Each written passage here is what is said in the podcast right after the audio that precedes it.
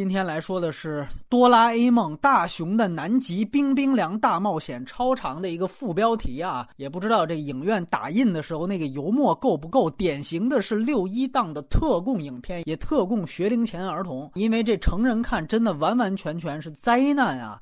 本质上，真的就单部而言，这部已经不比说咱们国内的这个《喜羊羊》也好，《熊出没》也好好多少了，基本上就一个水平，完全是走低幼和情怀路线。说唯独还值得一谈的啊，咱们知道这个 IP 的那种最大的环节了，比如说小道具亮相啊，比如说大熊求救啊，啊，穿越环节啊，啊这些。你要说我就奔着这个来的，那都有，而且特别足，直到把你看烦了为止。然后就是国配，这个还不错。我不知道是不是因为也是完全没有剧情的原因，我是误买了国配厂，结果进去发现还凑合。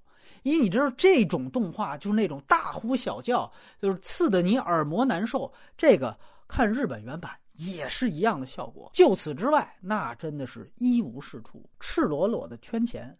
我这里就谈一个问题，我觉得就一言以蔽之了。我就问你，静香去哪儿了？他在这里面几句台词啊？哦，你走吧。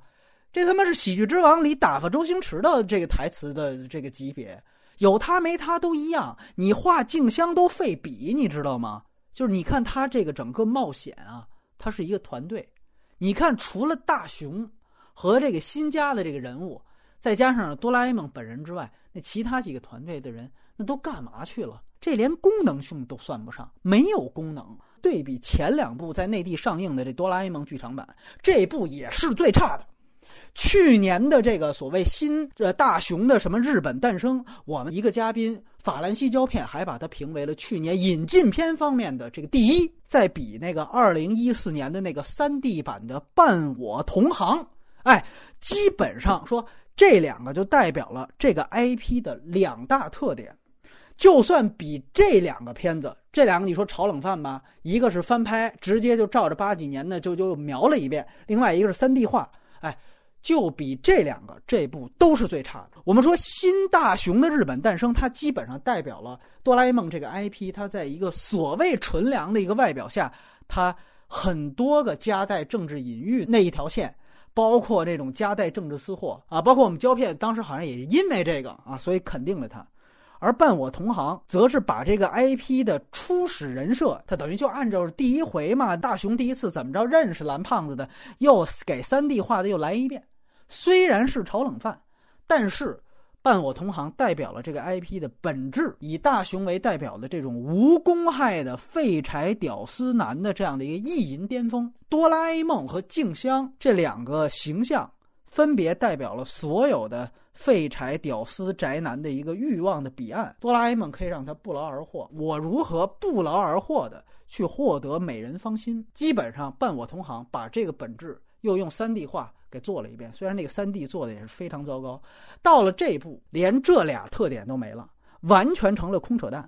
而且我特别奇怪，当时伴我同行。在日本也好，在内地也好，已经当时各种炒炒作起范儿，就已经说是最后一步了啊！那意思，哆啦 A 梦要走了，含泪告别这逼那哥，怎么现在又继续接着骗钱？大家还真去看去，就当没那事儿一样。到这步，你看最后片尾长字幕走完还有彩蛋呢，说下一步啊要大航海了。我真是开始原谅我们那个喜羊羊和熊出没的片方了。原来这些个说没完没了的这么来回来去的这么编。全都是跟日本人学的，所以说我这次我真是为了这个同档期的这个《荡寇风云》，我是鸣不平。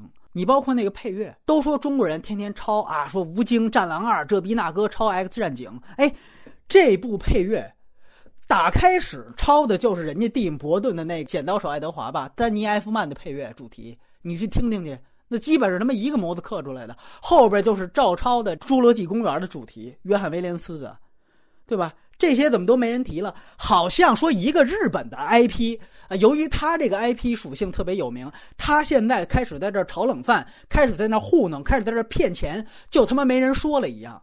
这种东西为什么没人谈啊？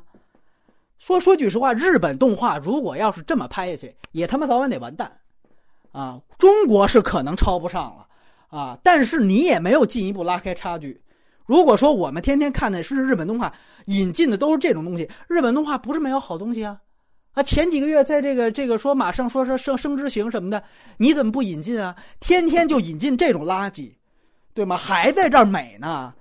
我告诉你就这么着，日本从他妈动画到这个整个国家经济也就全都完蛋了。不是说说因为他输给了一部说日本电影、日本动画，我觉得他好像怎么着民族主义不是输给日本动画没关系。问题是你输给这么一部日本动画，那真的是太可惜了，太遗憾了，太可悲了。